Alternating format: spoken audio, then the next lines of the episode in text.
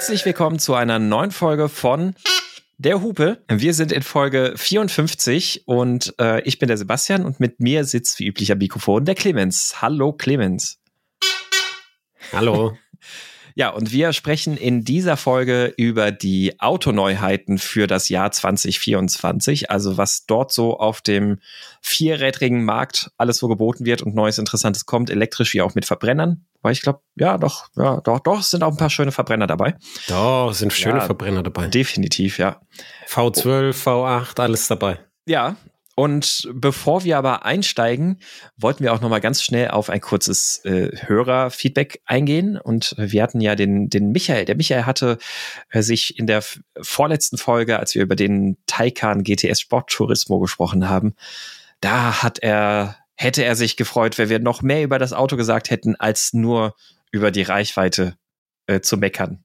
So hat er es zumindest wahrgenommen. Äh, lieber Michael, danke für deinen Kommentar. Ähm, natürlich ähm, war die Reichweite ein großes Thema. Und äh, du hast ja auch geschrieben, dass die, das im Alltag ist immer genug. Aber ähm, wenn, wir haben den Kontext halt gesetzt, große Tour, also Gran Turismo. Und bei der großen Tour ist halt dabei, dass man lange Strecken fährt und dann muss man eben drüber sprechen, über Reichweiten-Etappen, über Reichweiten-Geschwindigkeiten und über das Ganze, ähm, so wie wir es halt äh, getan haben. Vor allem, weil wir den Vergleich gezogen haben zum BMW M3 Competition Touring und zum AMG C63 ähm, E-Performance als T-Modell. Und da, da ist das eben zentral. Ich sag dir auch warum. Ich kriege immer wieder Anfragen, wo Leute sagen, ah, ich, ich fahre viel und gerne und ich fahre auch keine Autobahn. Soll ich mir ein Elektroauto holen? Dann sage ich immer, das kommt darauf an, wie schnell du auf der Autobahn fahren willst. Wie schnell fährst du auf der Autobahn? Und wenn die Leute dann sagen, wenn frei ist, auch auf einer austauschenden Autobahn, dann steige ich auf den Pinsel und bleib da stehen. Dann sage ich, mach dich nicht unglücklich, kauf dir wieder deinen A6 Diesel oder was weiß ich. Weil die Verbrauchswerte dann so steil steigen bei allen Fahrzeugen, aber man hat halt in der Batterie weniger Energie dabei, dass das einfach dann, das ist dann frustrierend für Leute, wenn sie, wenn sie dann ihr Verhalten ändern müssten und dann, dann sollen sie halt das kaufen, was sie kennen. Hm. Ich hoffe, äh, ich hoffe, das macht den Kontext klar für dich. Ja, ich denke schon. Äh, äh, lustige Story am Rande. Ich habe das tatsächlich vor kurzem mal gemacht. Ähm, ich war in äh, Ludwigsburg beruflich und bin dann mitten in der Nacht nach Hause gefahren und habe gedacht, ach komm, jetzt fährst du doch einfach mal die ganze Etappe von Ludwigsburg bis in die Eifel, alles was geht, äh, Mhm. mit dem Tesla. Weißt du, was geht der? Der 200, 235 ist abgeregelt.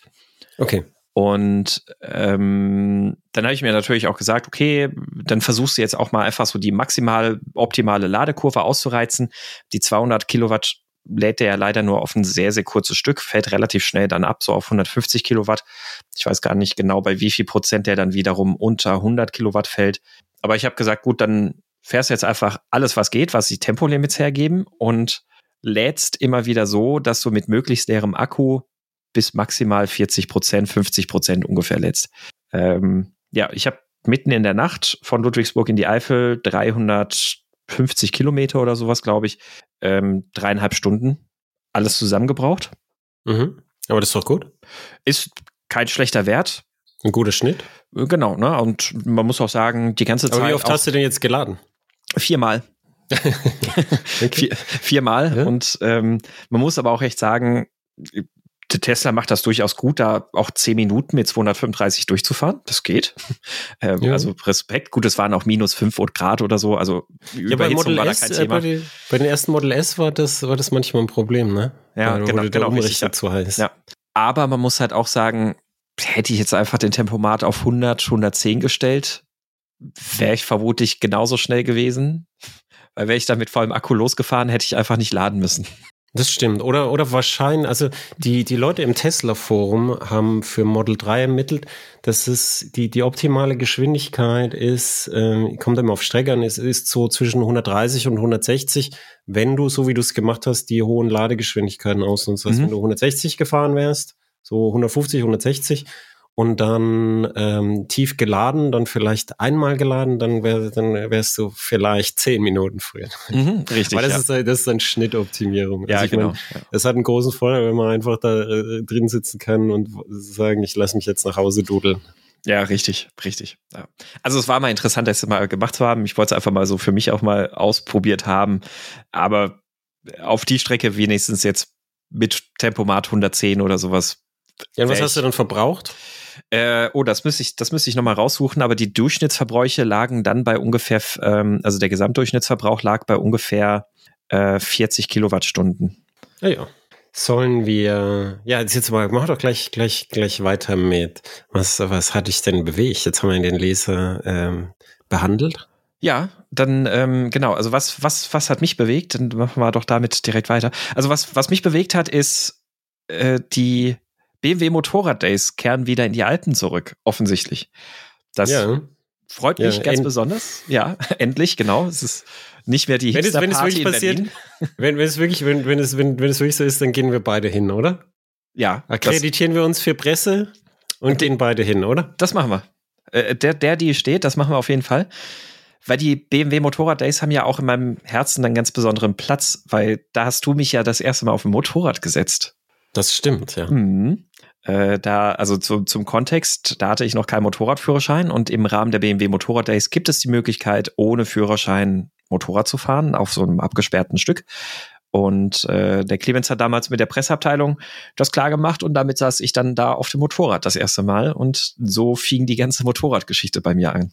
Ja, das stimmt. Aber ich glaube, wir mussten da gar nicht äh, groß mit der Presse sprechen. Man konnte einfach da hingehen und das kann ja jeder machen, ne? Genau, grundsätzlich, das kann jeder machen. Genau, richtig. Ja. Ich glaube, wir hatten einfach nur mit der Presse gesprochen, dass man da ein bisschen mehr Zeit hat und so. Aber ja, das nee, ich habe ich hab, ich hab mit ihnen deshalb gesprochen, weil, weil ich gesagt habe, wir machen auch Berichterstattung und dann wollen sie es natürlich wissen, aber ähm, du, du, du hast ja jetzt keine mir bekannte Sonderbehandlung bekommen. Also jetzt nur, nee, nur nee, nee, für, für, die, für die Leute, die, die da kommen wollen, ähm, es, es kann jeder dahin, wenn das Angebot wieder da ist, das wissen wir ja noch nicht.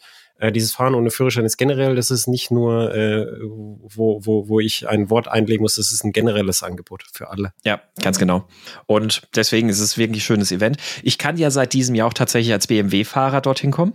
Also, oder seit letztem ah, Jahr. Stimmt, ich ja. ich, ich habe mir letztes Jahr diese alte R1100R gekauft, die ich gerade Stück für Stück immer ein bisschen umbaue. Ähm, also kann ich tatsächlich sogar als BMW-Fahrer dahin kommen. Ist mir erst bewusst geworden, so ungefähr eine Woche, nachdem ich von dieser Neuigkeit wusste. also ich fühle mich noch nicht als BMW-Fahrer, stelle ich damit fest. Ja, Und, was heißt, du fühlst dich als BMW-Fahrer? der BMW-Fahrer ist, äh, ist statistisch betrachtet äh, sehr heterogen, würde ich sagen. Ja, weil die auch so viele verschiedene Modelle haben. Das, das stimmt wohl, das stimmt, ja. Also ich habe meinen. Also selbst, selbst bei den GS-Fahrern, da gibt's halt so, so Leute, die heizen mit dem Ding richtig rum. Und dann gibt's Leute, die fahren halt geradeaus auf einer leeren Landstraße 80. Also das, da gibt's alles, würde ich sagen. Mhm. Also insofern, ähm, es, es gab bei BMW personelle Veränderungen im Vorstand. Also am 1. November letzten Jahres hat Markus Flasch äh, die BMW Motorradführung übernommen. Und ähm, ja, der hat wohl bei so ein paar Entscheidungen, also der war vorher übrigens Chef bei BMWM, der hat so ein paar Entscheidungen danach auf den Prüfstand gestellt und umgekehrt. Und eine davon ist offensichtlich, dass er, hört man so aus den Konzernkreisen munkeln, nicht der größte Fan dieser Veranstaltung in Berlin war. Plus die Besucherzahlen zwischen Berlin und Garmisch waren wohl eine ziemliche Katastrophe.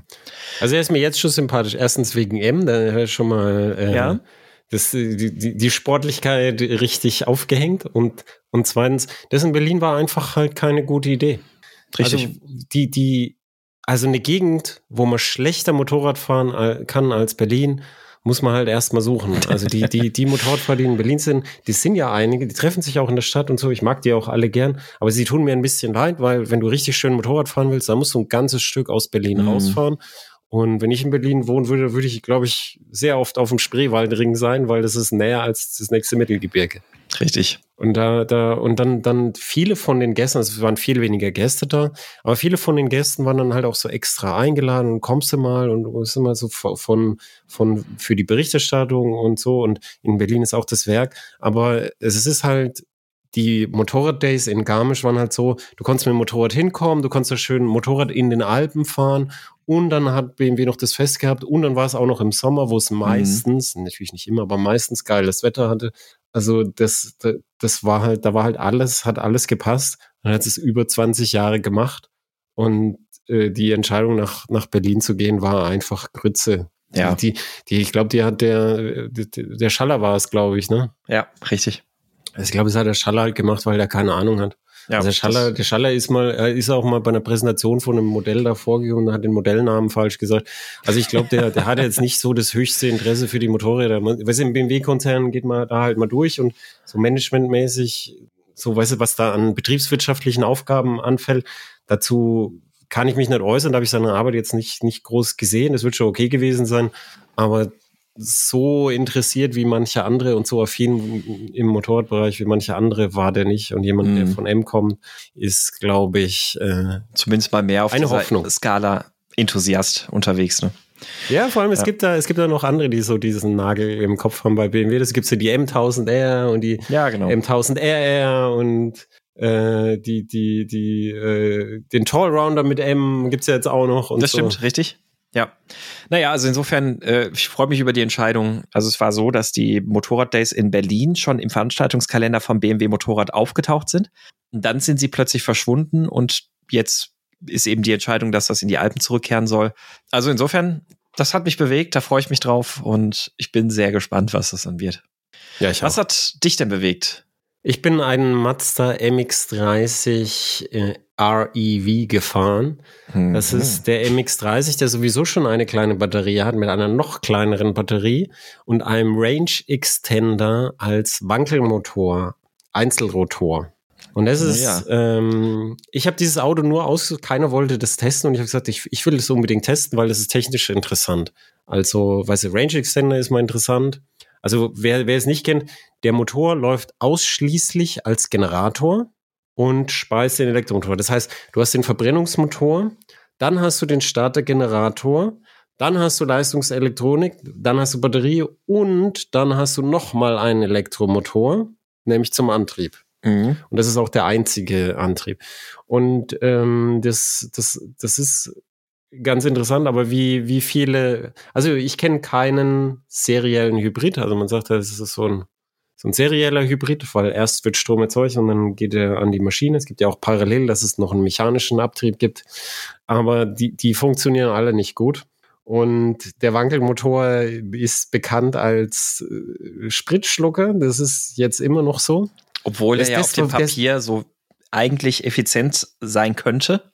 Aber ja. Er könnte auf dem Papier, ja, das, aber das Papier ist nicht das, was du bezahlst. Nee. ähm, also ich habe, ich wusste, dass der halt schluckt, der Wankelmotor. Ich weiß nicht, ich kenne das aus dem RX8 und so. Der übrigens einen Doppelrotor hatte.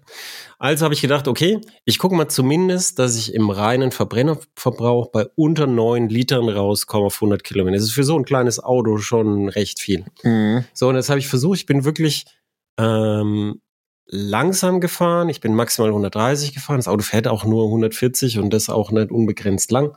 Ähm, und äh, extra wenig beschleunigt, kein voll, null Vollgasanteil. Also jetzt Volllastanteil. Und ich bin bei 11,2 Litern rausgekommen. Ich sag's uh. dir. Uh. Das ist nicht gut. Das ist einfach nicht gut. Und dann, dann kommt halt dazu, dann habe ich den rein elektrischen Verbrauch gemessen und ich bin extra bei einem Tag, also ich habe im Winter getestet, muss man dazu sagen, da verbrauchen alle Autos ein bisschen mhm. mehr, auch Verbrenner. Ähm, und dann, dann, dann bin ich beim rein elektrischen Verbrauch, hatte ich Sonnenschein, Sonne hat in die Kabine geknallt, habe ich kaum Heizung gebraucht, 10 Grad Außentemperatur, trocken. Also besser geht's im Winter kaum. Mhm. Und weißt du, was ich verbraucht habe? 25, äh, Kilowattstunden brutto. Das ist halt auch scheiße. Ja.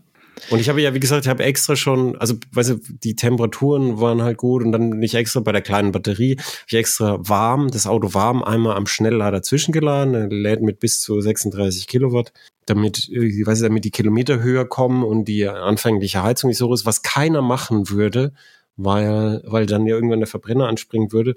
Und das ist einfach, ein, riesiger Verbrauch. Ich habe dann auch mit der Redaktion gesprochen, gesagt, wir haben halt die hohen Verbräuche. Ich habe gesagt, ich kann mir vorstellen, dass ein Messfehler dabei ist. Das kann mal passieren, aber ich habe gesagt, ich kann ausschließen, dass beide Messwerte falsch sind. Das ist einfach kein effizientes Auto. Krass. Wie immer natürlich trotzdem Riesendiskussionen von Elektro. Ich bin auch der Einzige, glaube ich, der, der das komplett getrennt gemessen hat, weil manche haben gesagt, also der verbraucht fünf Liter und 16 Kilowattstunden. Und dann klingen beide Werte so niedrig, ne? Mhm. Aber es ist ja beides. Du brauchst, verbrauchst 5 Liter plus 16 Kilowattstunden. Das ist doch viel. Ja. Das ist, ist viel Energie. Das ist nicht wenig. Und dann kommt noch dazu bei 11 Litern, muss ja sagen, ein ganz normaler, furziger Basisgolf braucht halt die Hälfte. Ja. Also es ist schon. Und er, Aber, fährt, und er fährt schneller als 140 und was weiß ich noch. aber das Coole an dem Konzept ist, dass du endlich elektrisch fahren kannst und alle 10.000 Kilometer drei Liter Öl nachschütten musst. Weil Wankel. Achso, ja, ich, ich muss, also ich musste kein Öl nachschütten. Du bist zu wenig gefahren. Also es ist, es ist, es ist äh, nix. Es ist ein schönes Auto, es hat mir optisch gefallen. Äh, auch die Kabine fand ich schön gemacht, aber es ist, das Konzept ist einfach komplett Banane. Ich frage mich ja immer noch, warum Mazda das immer wieder macht. Ja, ich frage mich halt, warum sie den Wankelmotor als Range Extender rein. Also es ist ja, Ja. das ist ja dann äh, Einzelscheibe, Wankelmotor, da kannst du ja nicht mal sagen, oh ja, das ist, ich freue mich am Wankeln oder so. Ja, ja. Der brummt halt dann vor sich hin. Das ist auch manchmal leise im niedrigen Lastbereich. Wenn der aber halt dann Leistung geben muss, dann nagelt das ganz schön mit dem Einzelrotor. Hm, okay. Das, das hört man dann schon deutlich in der Kabine. Hm. Dann nagelt der halt und du fährst dann halt maximal 140 und verbrauchst dann halt wahrscheinlich, wie gesagt, ich bin ja nicht nur Autobahn gefahren, brauch- verbrauchst dann wahrscheinlich so Mhm. 12, 13 Liter. Denkst du ja auch, was, was soll das denn? Hm. Das Schöne ist ja eigentlich normalerweise beim Wankel, dass du ja dann sehr wenig Vibration hast. Vielleicht war das das Argument für Mazda, dass sie gesagt haben, wir machen das mit dem Wankel, den Range Extender. Ja, die, die wollten das einfach machen. Aber also er ist halt sehr genau. kompakt, der Motor. Der passt, der passt koaxial auf das ganze Ding da gut drauf, weißt du, auf Mhm. den Antriebsstrang. Also der, ist- der ist wirklich, das sind so, keine Ahnung, 15 Zentimeter so eine Scheibe. Das, der ist wirklich schön kompakt. Ja. Aber es bringt dir nichts, wenn, wenn, weißt du, was in, in Zeiten hoher und tendenziell steigender Energiepreise, was, was willst du mit so einem Auto? ja. Naja, das, also wir, wir, wir können es ablegen unter wie zu erwarten. Ja, schlimmer als erwartet. Schlimmer als Also erwartet. ich, ich okay. habe ich hab Schade. wirklich gedacht, ich komme mit um die neun Liter. Wie es, ich bin so, also so geschlichen bin ich schon lange nicht mehr aus Mhm. Liebe zu Mazda. Also das war schon sehr entgegenkommend. Es war auch vorher, also weißt du, ich, ich, ich habe auch eigentlich 11,2 Liter plus zwei drei Kilowattstunden verbraucht, weil der Batteriestand war vorher ähm, etwas höher als danach. Also es, Mhm. es ist, ich war schon sehr, sehr, sehr nachgiebig mit äh, meinen Bedingungen, weil ich ja, wie gesagt, unter die 9 Liter kommen wollte, aber keine Chance. Hm. Keine Chance. Ja, schade. Das, das Beste war, dass der BMW M3 Competition bei viel schlechterem Wetter, viel kälter und viel blöderer Kurzstreckenfahrt weniger verbraucht hat. Siehst das war noch das Beste. Das die, kauft mehr die, Sportwagen. Die, die, the cherry on the shit äh, Haufen. Aber das Gute ist ja, dieses Jahr kommen ja ein paar Elektroautos raus, die das wahrscheinlich besser im Griff haben sollten. Was für eine Überleitung, oder? Ja, was für eine Überleitung. Ach, ich wollte, ich wollte, bevor wir mit den Autos anfangen, ich wollte Ja. noch kurz. Wir haben ja letzte Woche Neuigkeiten, äh, letzte Woche, letzte Folge natürlich. Wir haben letzte Folge Neuigkeiten für ähm, fürs Jahr und so gehabt, ne? Mhm. Für Autofahrer. Richtig? Äh, und da habe ich ja gesagt, die, die CO2-Bepreisung, warum kann das nicht so geplant sein? Ich habe nachgeguckt, äh, die, die Bundesregierung hat darauf hingewiesen, dass wir wieder im Fahrwasser sind der ursprünglichen CO2-Bepreisung. Ich habe nachgeguckt, das stimmt. Also für 2024 wären sowieso 45 Euro pro Tonne äh, vorgesehen gewesen. Ach, Wir haben die nur ausgesetzt äh, wegen Energiepreiskrise und jetzt gehen wir hoch auf den ursprünglichen Fahrplan. Das heißt, äh, ich ziehe meine Kritik zurück, wir sind auf dem ursprünglichen Fahrplan. aha, okay. Mhm. Also man kann sich jetzt streiten, ob man jetzt unbedingt äh, jetzt so, so eine deutliche Erhöhung gebraucht hätte, aber es ist, es ist zumindest der ursprüngliche Fahrplan. Mhm. Okay, ja, das äh, gut, gut. Der Transparenz wegen haben wir das noch ergänzt. Und, und ich habe äh, äh, schlechte Neuigkeiten für die Zweirad-Leute, nämlich die Treibhausgasminderungsquote wurde ja auch äh, an Rollerfahrer ausgezahlt, wenn sie den Roller angemeldet haben. Mhm. Da haben Zehntausende Deutsche einen kleinen Elektroroller angemeldet, um diese Prämie abzustrafen. Die war ja zeitweise 400 Euro und so. Mhm. Ähm, erstmal ist sie jetzt lange nicht mehr so hoch. Ich glaube, dieses Jahr wird es bei, also wenn sie 100 Euro schafft, dann ist schon Genau, viel. maximal 100 Euro, ja. Ähm, aber äh, Olaf Scholz, seine Unterschrift ist drunter, wisst ihr, bei wem ihr euch beschweren könnt. Ähm, die alle Fahrzeuge, die nicht zulassungspflichtig sind, sind jetzt raus, okay? Für 2024. Das heißt, Roller, auch wenn du, wenn du ihn zulässt, freiwillig, ist raus, kriegst du nichts mehr. Und was viele nicht wissen, äh, Leichtkrafträder für Führerschein A1 oder B196 äh, sind auch raus, weil die sind äh, auch nicht zulassungspflichtig, die Mhm. haben nur eine Kennzeichenpflicht. Das wissen auch nicht viele, weil die Mhm. haben ja ein Kennzeichen. Und Stimmt. das heißt, die, die ganzen kleinen Zweiräder sind raus und, er, und keiner versteht so richtig, warum, weil das, das, dass der Preis dann sinkt, das ist ja ein Zertifikatehandel, Ja. dass der Preis dann sinkt, wenn viele Anbieter da sind, das ist ja genau der Mechanismus, der erwünscht wird. Das Ja. ist ja der, der Mechanismus, den man ausnutzen will. Also ich finde, es ist eine, äh, eine einspurfeindliche Entscheidung von Herrn Scholz und Co. Das stimmt. Und äh, zum, zum Sinken des Preises gibt es ja auch Gerüchte, dass ein manipulative Kräfte dahinter wirken, die Einfluss genommen haben auf die Preise. Meinst du die Chinesen mit ihrem Palmöl? Genau, unter anderem.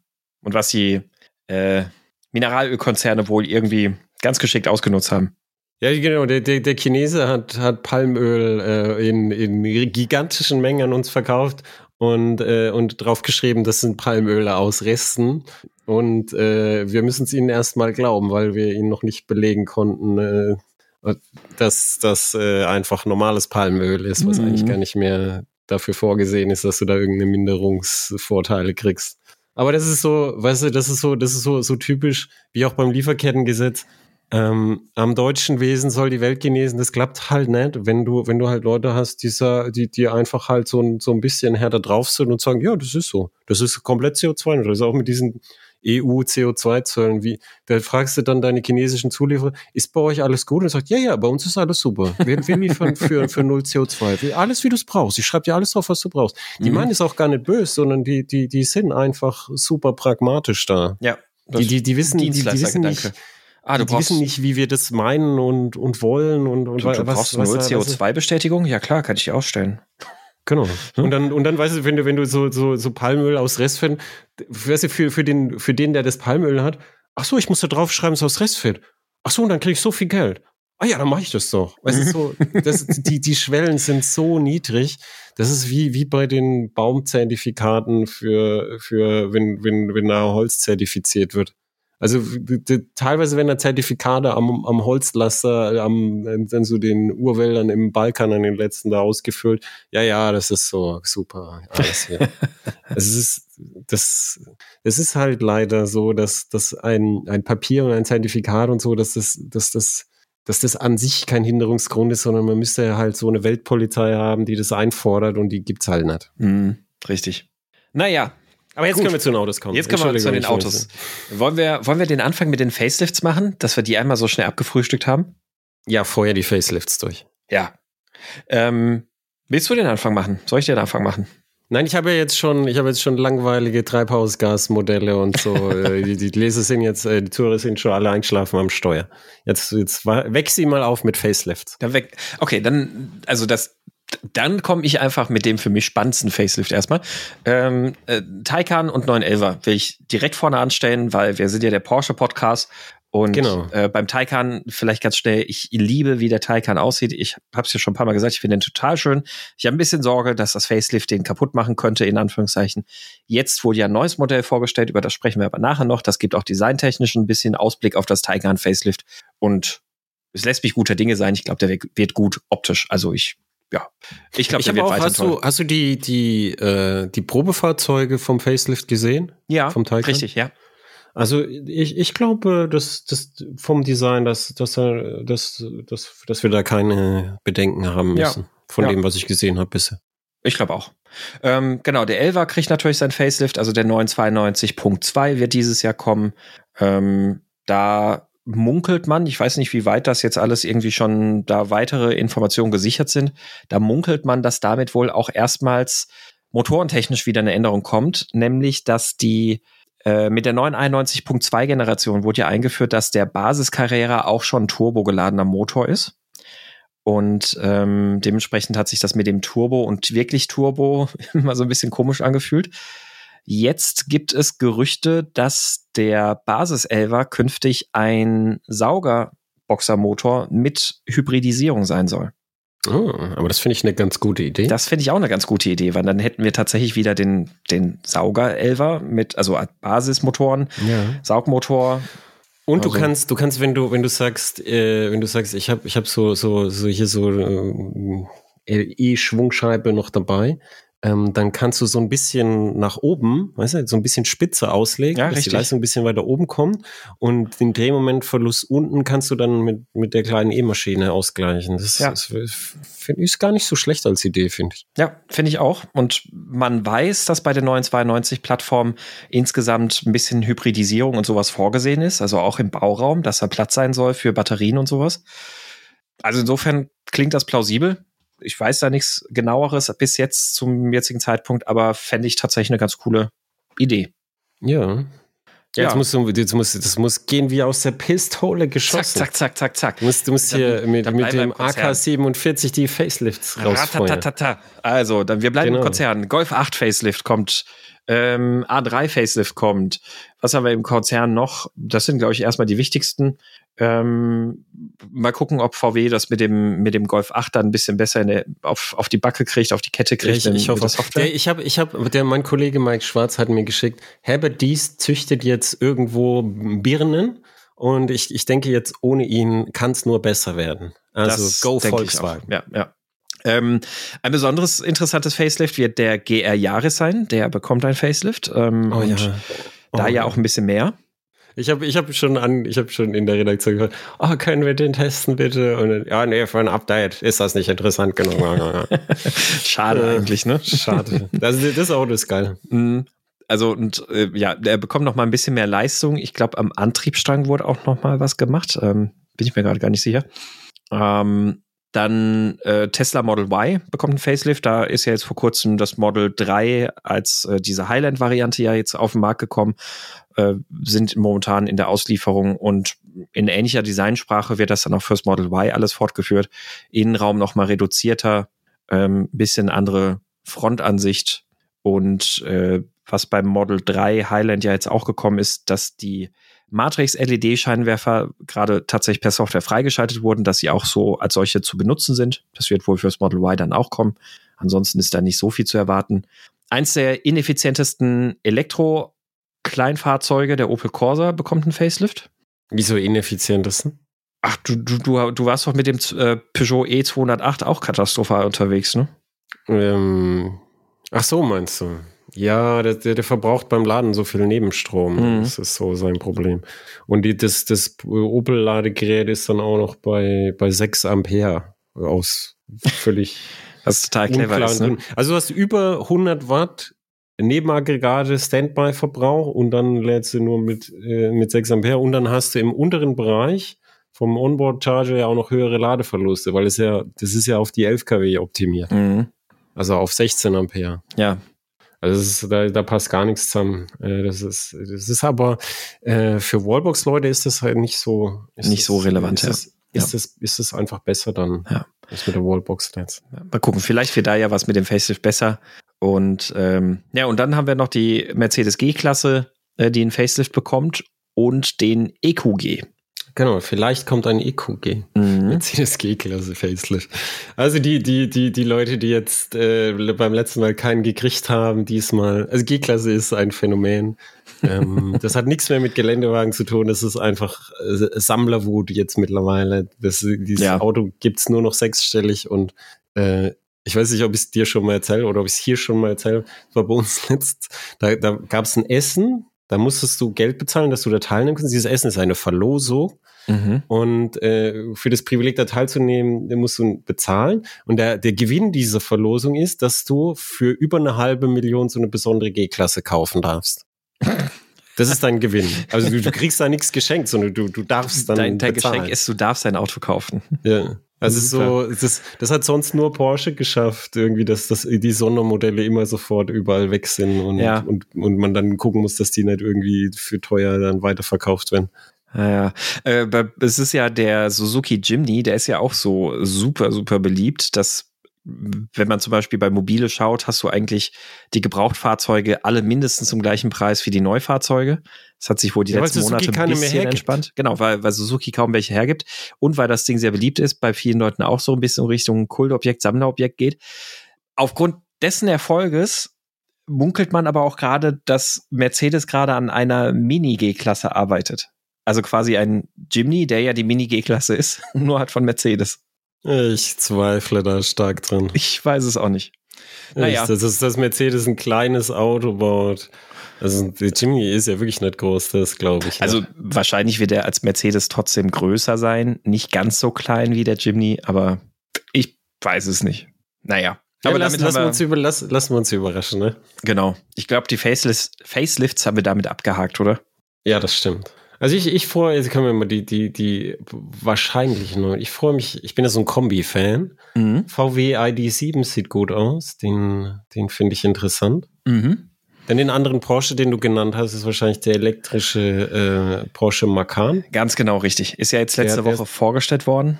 Der, der soll kommen, zusammen mit seinem Schwestermodell Q, äh, Q6 e-tron und beide auf der neuen Premium-Plattform Electric. Richtig. Das ist die erste mit Cariat-Unterbau. Da kann man mal gucken, ob sich diese Auslage, ob das so funktioniert hat von der Software. Und lustige Side Story, dass äh, das Thema Cariat-Unterbau hat ja für Porsche jetzt auch einige Schwierigkeiten gebracht, ne? Ähm, weil der äh, Macan Electric hat sich ja dadurch verzögert. Und eigentlich war ja der Plan, Porsche wusste ja, dass der aktuell auslaufende Macan ab einem gewissen Punkt aufgrund dieser Cyber-Security-Geschichten nicht mehr zulassungsfähig ist. Hat aber gesagt, naja, aber wir haben ja den Macan Electric. Das passt ja. So, der kommt ja dann bis dahin. Jetzt hat sich der Macan Electric aber wegen dem Cariat-Unterbaus so massiv verschoben, dass das Fahrzeug, das für Porsche ja die Cash-Cow schlechthin ist, das meistverkaufte Fahrzeug, das Porsche überhaupt hat, ist im Macan.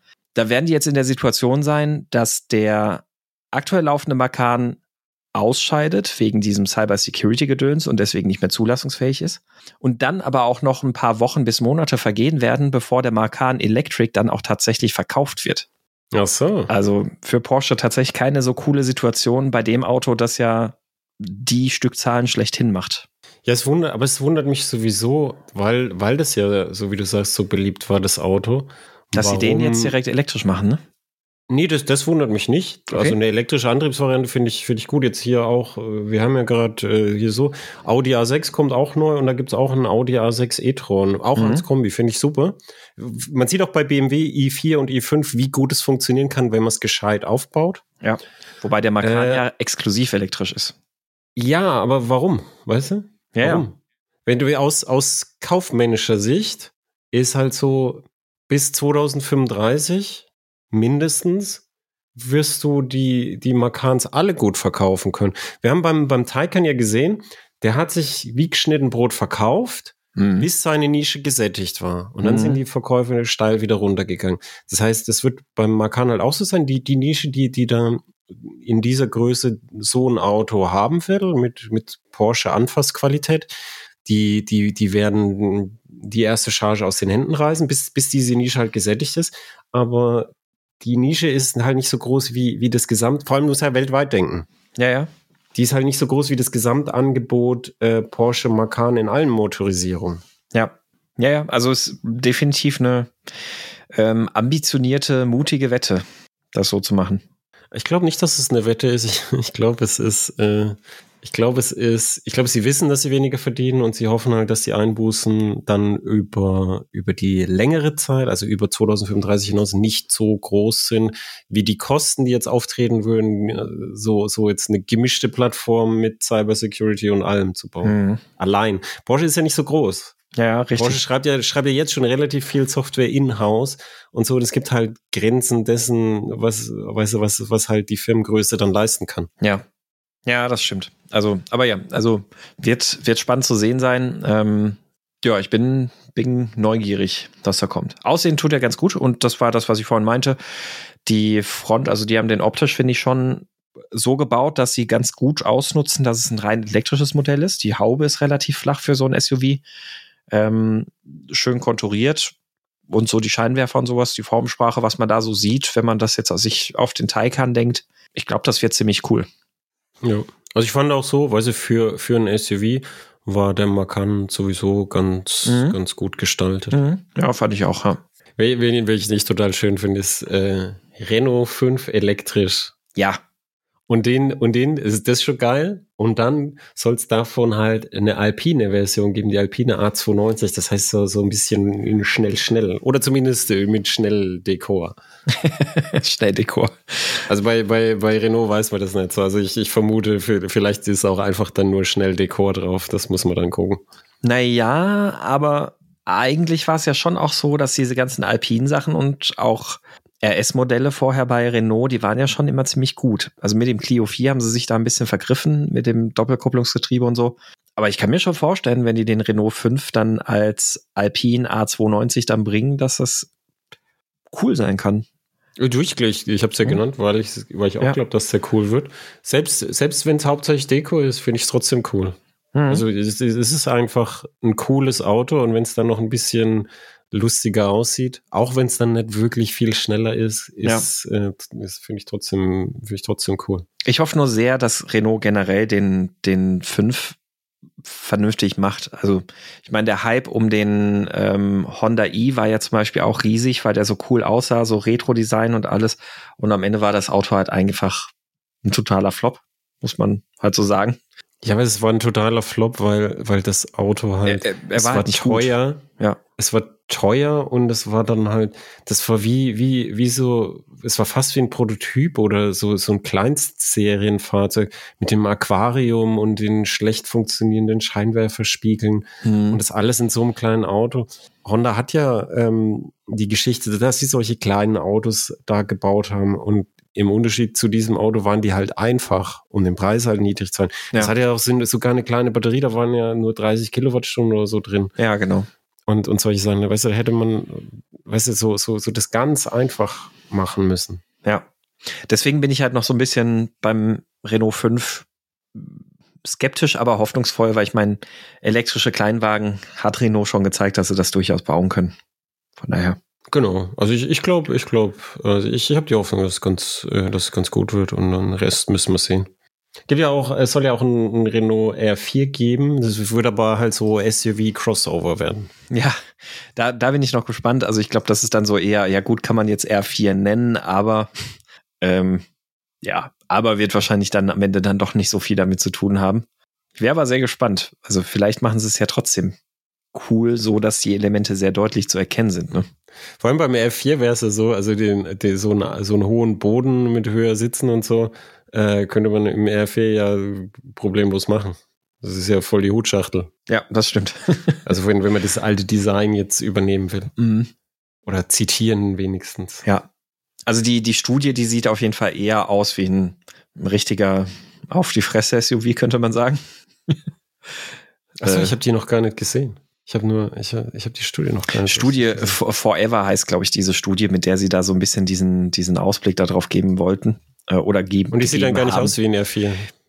Also man kann sich so ein bisschen diese Form erdenken, wo die Ähnlichkeiten dazu sind.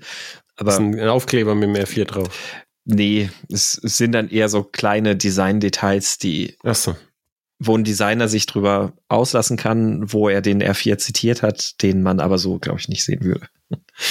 Na gut. Naja. Aber gut. Ja, okay. Na gut. Der, der Fünfer sieht cool aus und wenn der so kommt, dann bin ich da auch schon zufrieden. Ja.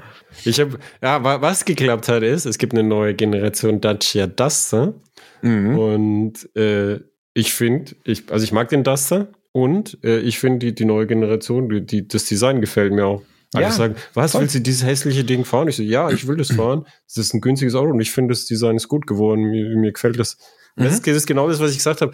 Das ist halt, ich habe ich hab so, weißt du, bei, bei diesen Geländefahrzeugen, wenn, wenn ich die teste, dann, dann ich, ich kenne hier viele Jäger und Förster. Da hast du halt immer das Thema, äh, so, ein, so einen engen Wald, wo die mit, mit, mit so breiten Ranger und so, da, da kommst du gar nicht in, in den Wald rein. Da bleibst du zwischen zwei Bäumen stecken.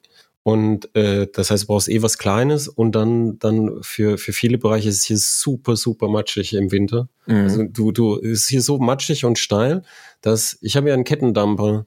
Wenn du hier versuchst, meinen Berg hier in meinen Garten mit dem Kettendamper im Winter hochzufahren, dann drehen die Ketten durch, kommst du auch nicht hoch. also weißt du so, da, da ist dann halt so, da ist sowieso recht schnell Schicht, weißt du, was du für Räder da bräuchtest, du bräuchtest so, bräuchtest, eigentlich bräuchtest du Ketten, Schneeketten, um durch den Matsch irgendwie hochzukommen. Und da ist dann eh so, dass, dass ich dann immer sage, weißt du, für das Geld kannst du, kauf dir einfach einen Dacia Duster, der, der kann im Sommer und, und meistens kannst du da auch mal in den Wald fahren mit einem kurzen ersten Gang. Und wenn du wirklich im Wald was machen willst, kaufst du noch ein ATV dazu. Und wenn du ein ATV unten Duster kaufst, dann bist du immer noch bei der Hälfte von so einem teuren Geländefahrzeug. Mm, das stimmt. Und dann kannst du dir noch ganz viel Zubehör kaufen und schön machen und was weiß ich. Mhm. Also das, das, ich finde es ein super Auto und ich freue mich auch schon drauf. Ja, ich finde, also ich finde generell tatsächlich die, die, diese gesamte neue Designsprache bei Dacia ziemlich gelungen. Äh, die haben coole Farben im Angebot. Also muss ich, Ja. muss ich echt sagen, auch so, wenn ich den draußen auf der Straße sehe, immer wieder, denke ich mir immer wieder, cool, das hab, haben sie so schön gemacht. Ja. Also, ja, Also ich, Und ich das da- das heißt eh kultig, also Ja. finde ich auch so. Es gibt auch eine neue Generation, die würde ich auch gern testen, aber nach, nachdem ich, äh, nachdem ich bei Fiat gesagt habe, ja, es tut mir leid, dass, äh, dass so viel Geländedreck im Jeep ist äh, und so, dann habe ich gesagt, wissen Sie was, wir machen das so. Ähm, ich werde Fiat-Wagen einfach anderen Kollegen geben, aber jetzt neuer Kleinwagen von Fiat, den würde ich wirklich gern testen. Vielleicht heißt er wieder Panda, vielleicht auch nicht. Ähm, aber den würde ich gern testen, aber ich habe äh, ich, ich habe gedacht, nee, ich will jetzt nicht jetzt nicht Fiat äh, belasten und dann erinnern sie sich dran, wie, die, wie, wie das mit dem Jeep war und haben, haben vielleicht Angst, dass, dass der Fiat Panda auch äh, auf im Offroad-Park die, die Rampe runtergekickt wird. Genau. Oder so. Ja, es, äh, gerüchteweise könnte der auch Centoventi heißen. Ähm, aber ich bin mir nicht sicher, ob das dann wirklich so wäre oder ob man den dann nicht doch einfach nur Panda nennt.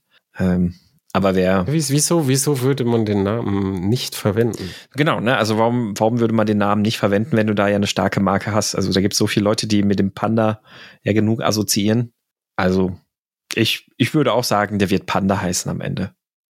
Oh, ja, mal sehen. Ne? Ja. Und du hast gesagt, äh, irgendwie ein, ein, äh, kriegt er ein Alpha-Geschwister oder was ein anderer Alpha, den du Das, das wird ein anderes Modell sein, genau richtig. Von Alfa Romeo äh, kommt jetzt ein ähm, der Milano dieses Jahr auf den Markt. Äh, Weltpremiere ist am 10. April. Das ist ein Kompakt-SUV, ein kleines SUV von Alfa Romeo.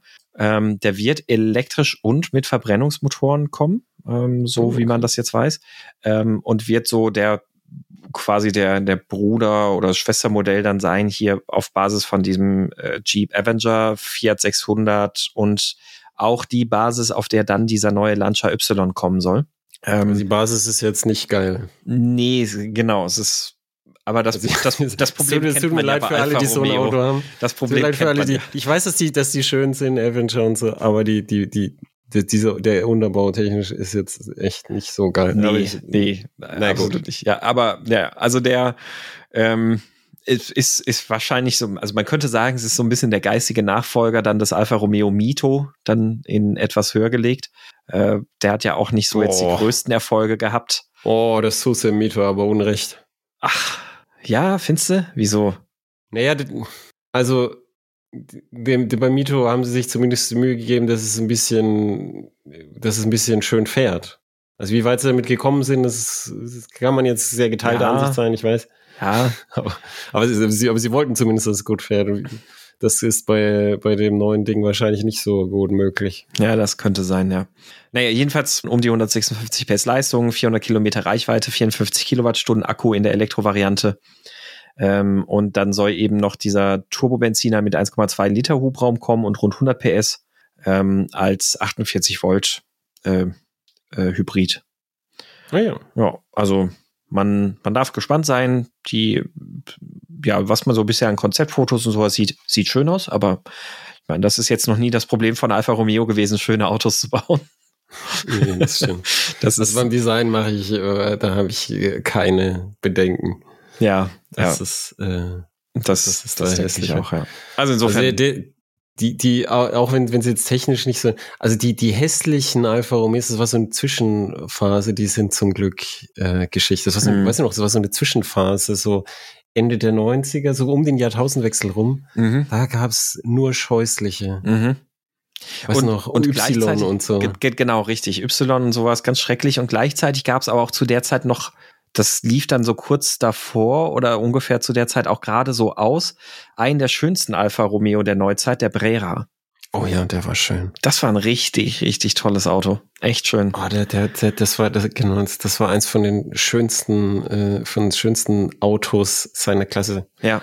Ohne Zweifel. Findet man auch, glaube ich, einfach Konsens drüber. Ja, ich das, ich glaube auch, ja. Also bin gespannt, ob jemand der Zuhörer sagt, was, der Brera, hässliches Eisen, dann lasst es uns bitte wissen und deabonniert diesen Podcast. Ja, das, ist, das, das würde mich jetzt sehr wundern, ja, wenn jemand einen, mich, einen mich Brera auch, ja. nicht schön findet. Also wenn, wenn jemand ihn nicht gut findet, okay, ist anderes Thema.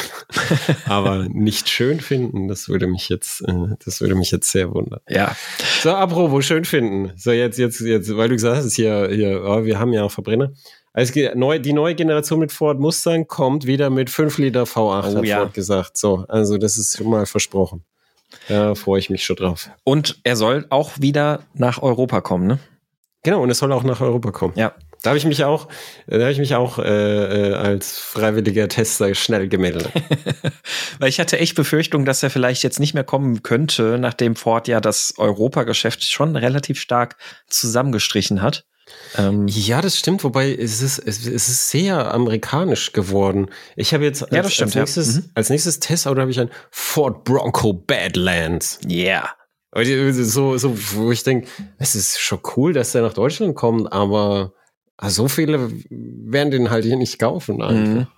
Also Ja, ich finde ihn cool, sonst hätte ich ihn nicht bestellt, aber irgendwie so, der Markt ist halt nicht so wie in Amerika, ne? Ja, also bin, bin auch interessant, wie das laufen wird, aber ich meine, andererseits kann man sagen, ist die Strategie vielleicht gar nicht so blöd von denen. Also zu sagen, naja, wir, also man muss ja sagen, Ford ist in Europa bisher so gewesen, dass man es eigentlich als eine europäische, für viele ja sogar deutsche Marke wahrgenommen hat. Die haben ihr Werk hier in, in Köln, wo sie diese ganzen europäischen Fahrzeuge gebaut haben und äh, von den amerikanischen Modellen ist hier eigentlich in Europa nie was unterwegs gewesen. Der Mustang ist jetzt erst seit ein paar Jahren ganz normal hier zu kaufen. Ja, das stimmt, aber damit haben die halt gut Geld verdient, Genau, weißt ne? du? Die, hat, die hatten so Massenmodellieren, Mondeo und Fiesta Ja. und so, weißt du, man macht ja sein Geld nicht mit dem Mustang. Der Mustang ist halt so Flaggschiff, wo, wo halt die anderen, der Mustang soll die anderen Autos verkaufen. Mhm. Und, und, und, und auch, auch so ein, so, so ein Bronco oder so, der, der ist total cool gemacht irgendwie. Mhm. Also auch wie gut er gemacht ist, das muss man dann mal sehen. Ich habe schon einiges darüber gehört, aber äh, cool ist auf jeden Fall mal gemacht. Schon allein der Name. Badlands für die Ausstattungslinie. Ja.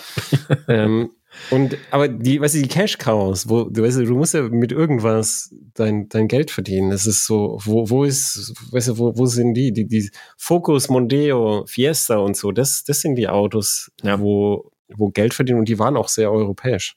Ja, genau, richtig. Das, das waren ja die in Europa produzierten, entwickelten, produzierten Fahrzeuge.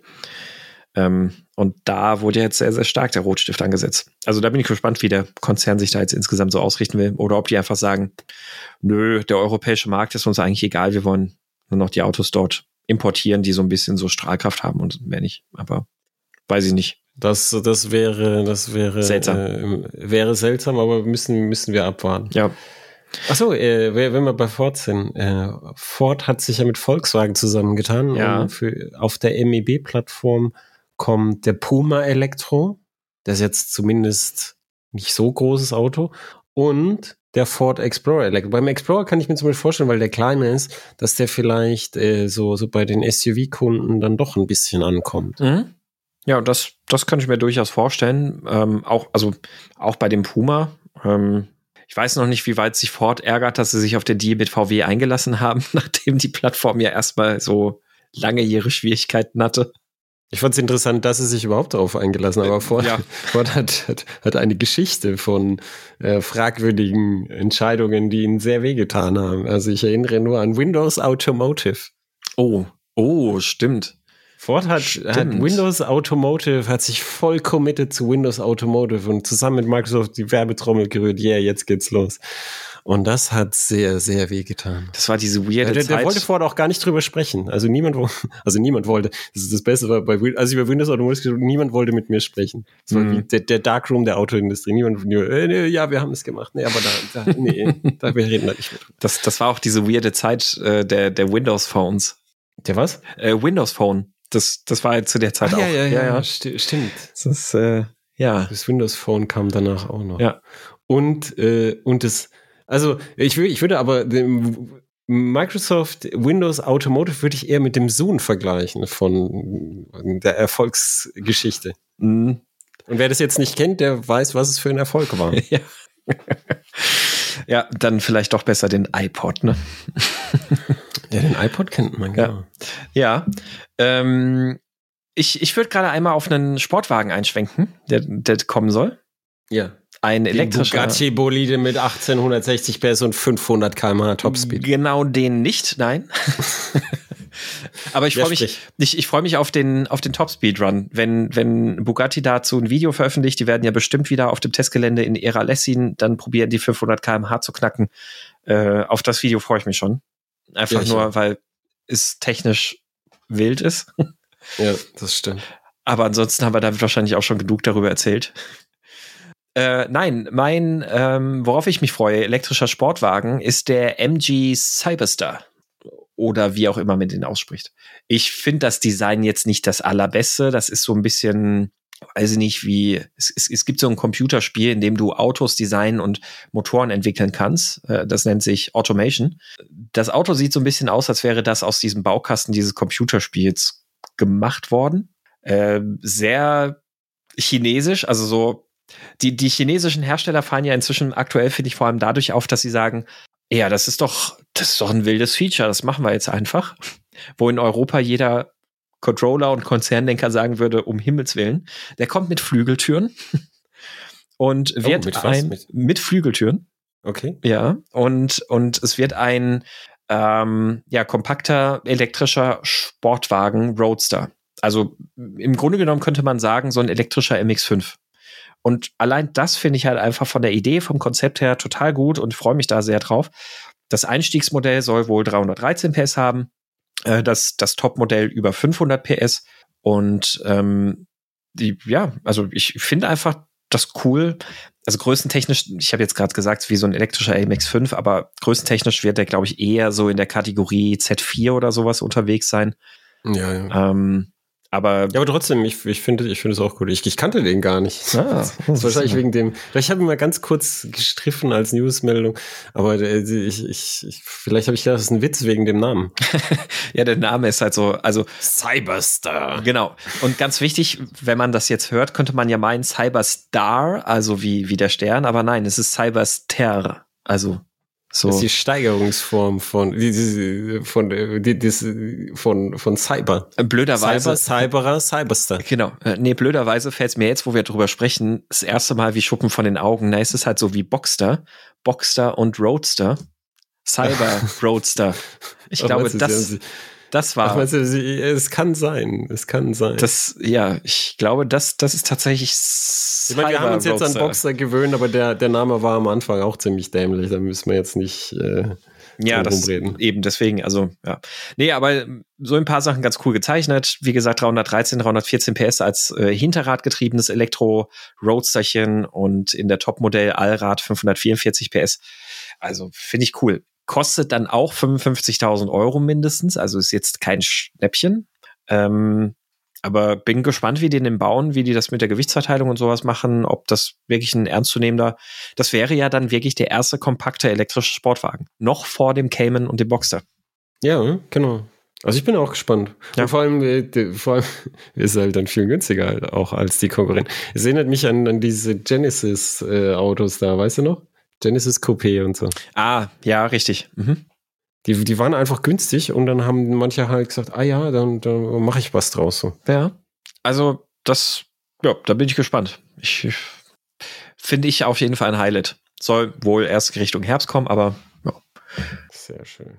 Wollen wir was Es soll eine neue Generation Toyota Land Cruiser ah. Passiert alle, keine Ahnung, 15 Jahre. 20 Jahre, 15 Jahre, ne?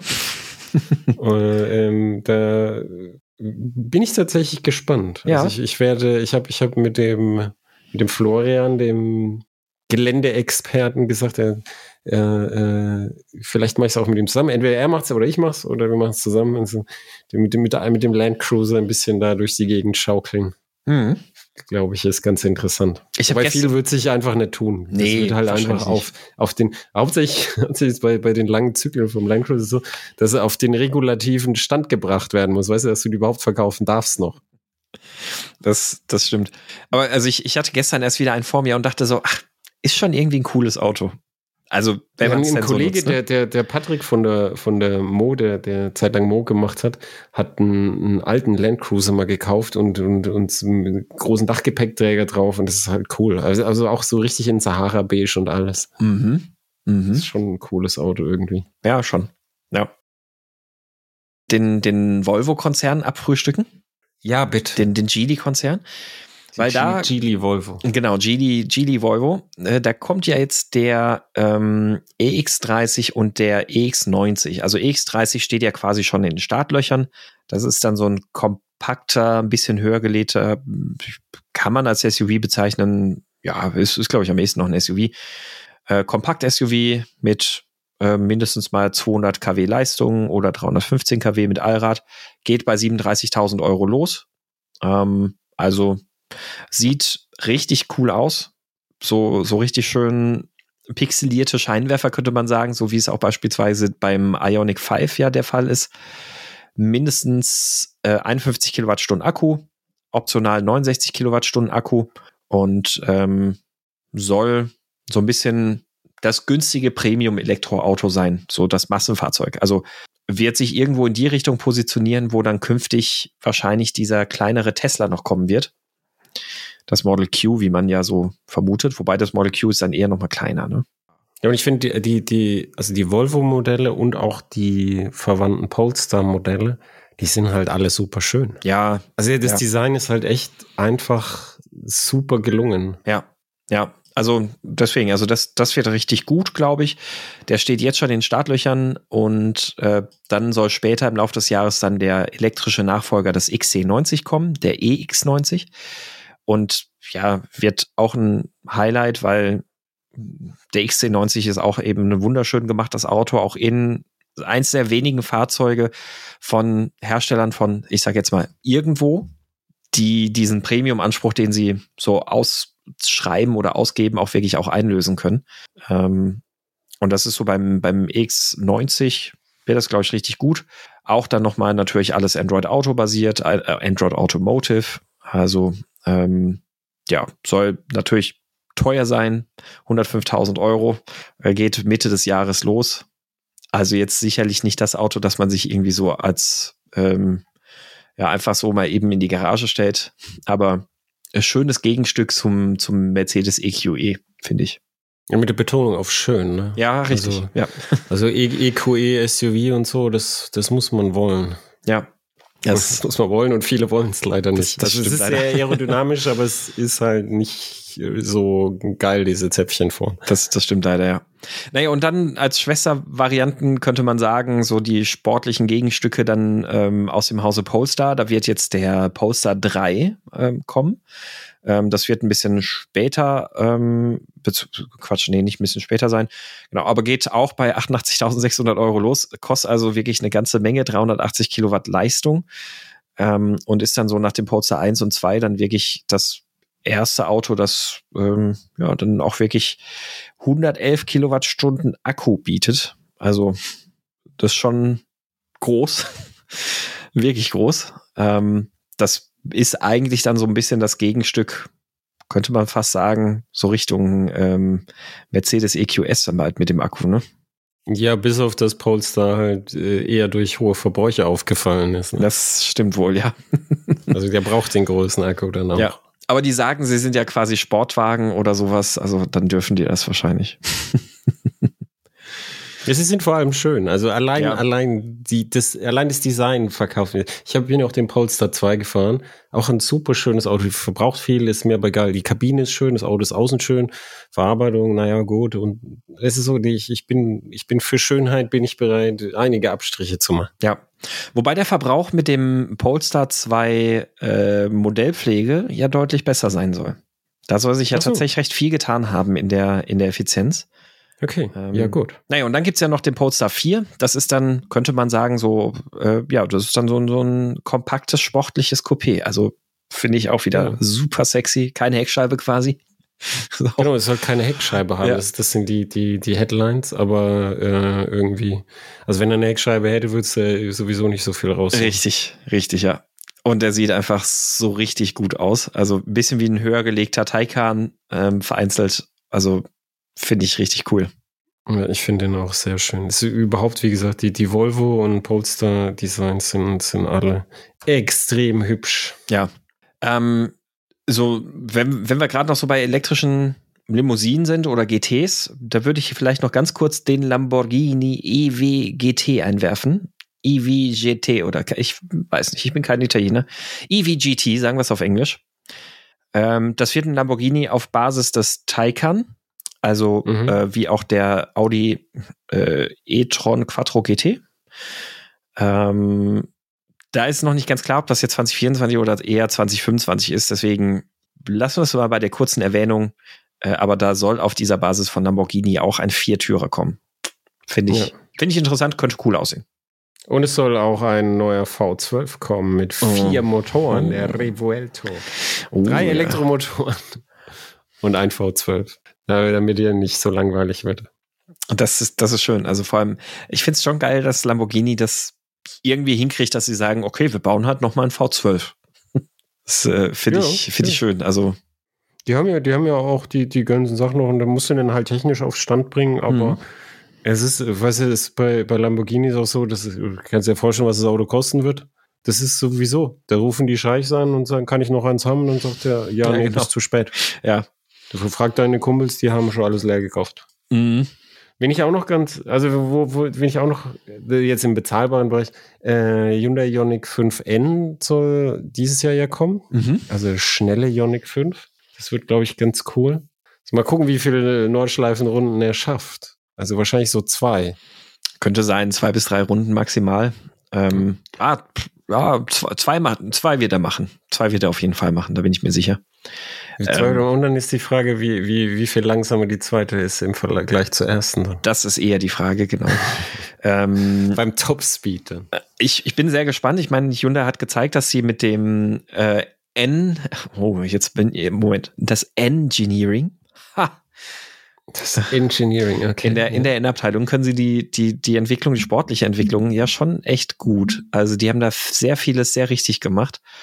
Und wenn ich mir angucke, wie viel Überlegungen und Gedanken ja in diesen Ionic 5N reingeflossen sind, finde ich schon enorm. Die haben ja, die haben ja beispielsweise. Der i3, der i3N war ja, ist ja auch sehr gut gefahren. Ja, absolut, genau. Ne? i30N ist ein grandioses Auto und. Entschuldigung, ja, i30 meine ich. Ja.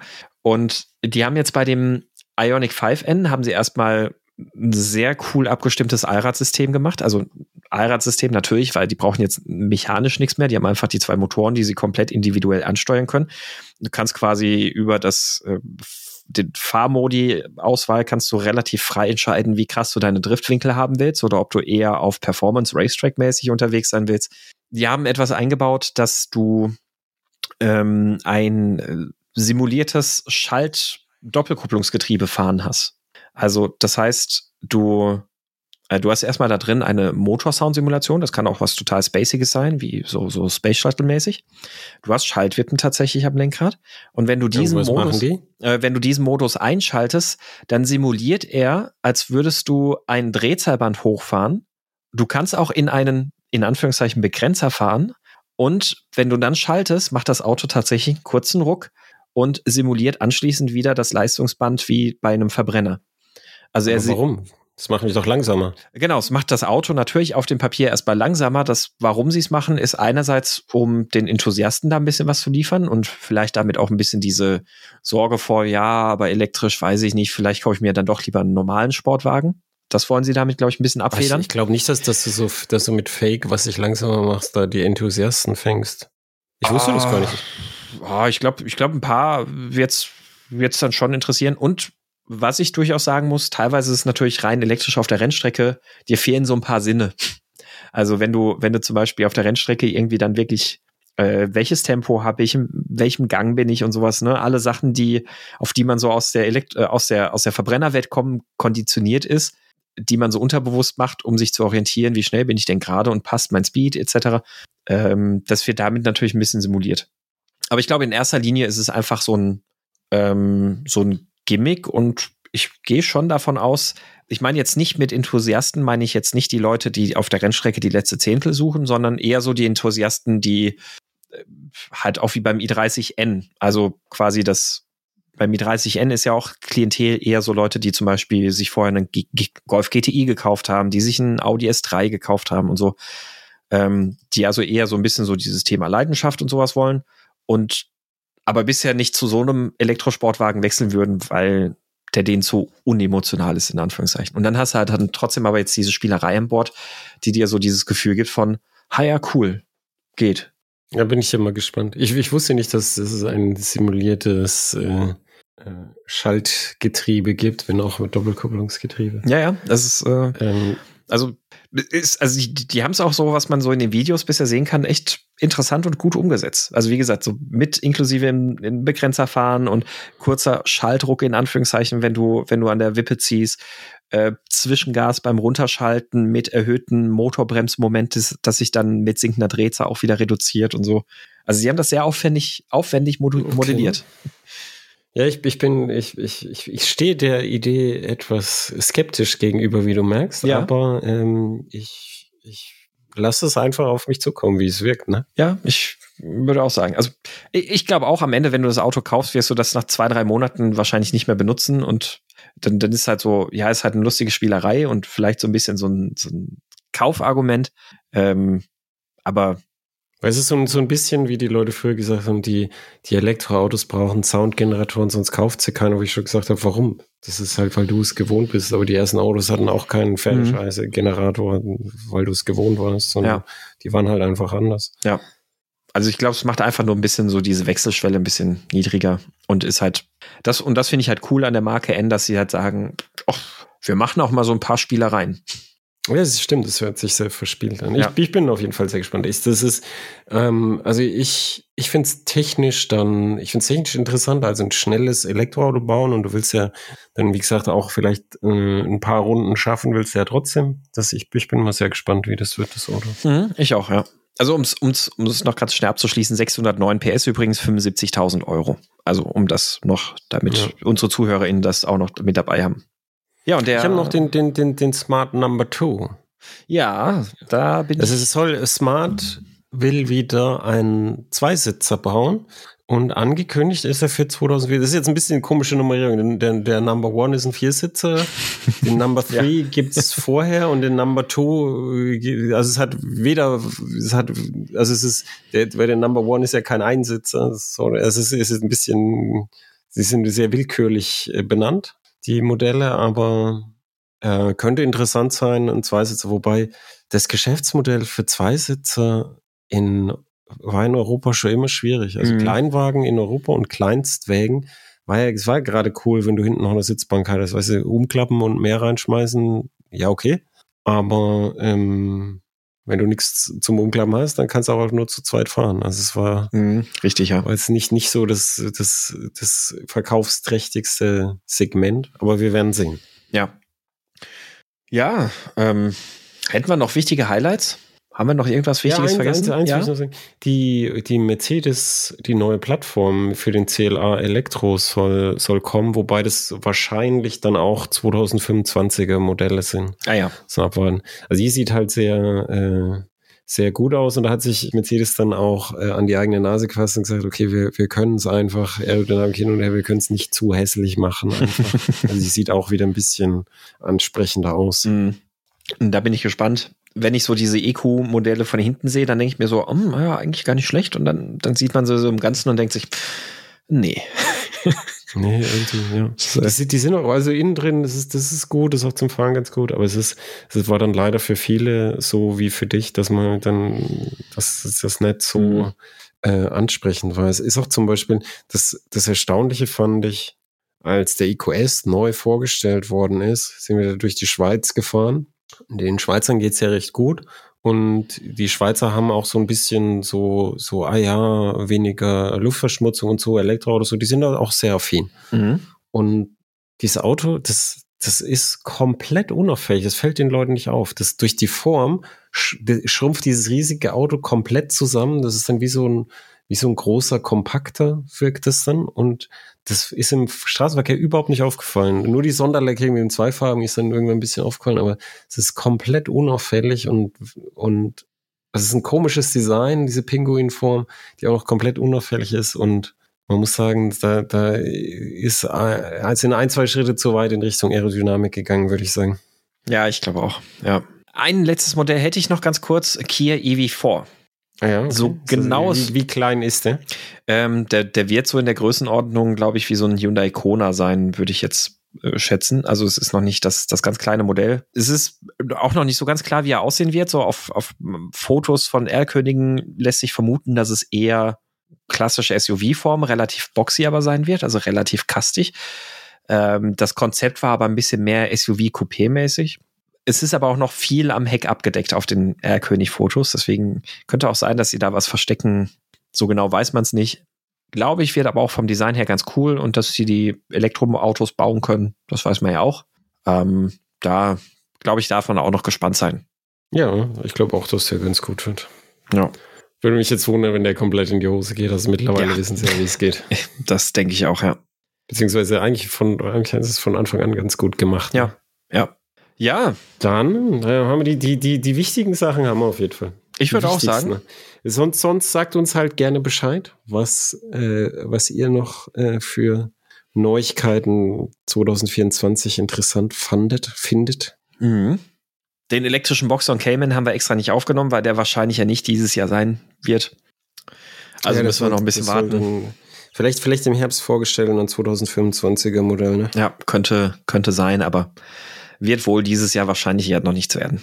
Da müssen wir noch ein bisschen warten. Aber haben wir damit jetzt zumindest auch erwähnt. Wir haben sie ja letztes Jahr schon erwähnt, weil wir dachten, die kommen, aber. Ja, also es gibt keinen, es gibt keinen Cast ohne Porsche. Das Richtig. ja, gut. Dann würde ich sagen, ähm, wie der Clemens gesagt hat, lasst uns gerne wissen, ob wir ein wichtiges Highlight aus eurer Sicht vergessen und überhört, übersehen haben. Äh, Gerade auf der Elektrofront gibt es sicherlich noch viel. BYD habe ich jetzt gar nicht erwähnt, äh, wollte ich eigentlich auch noch machen. Aber es gibt mehr, als sich in, in der Zeit eines Podcasts irgendwie abfrühstücken lässt.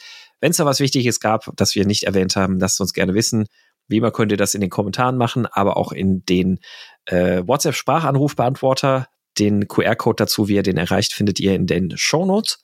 Und damit sagen wir bis zum nächsten Mal und auf Wiederhören. Tschüss. Auf Wiederhören. Tschüss.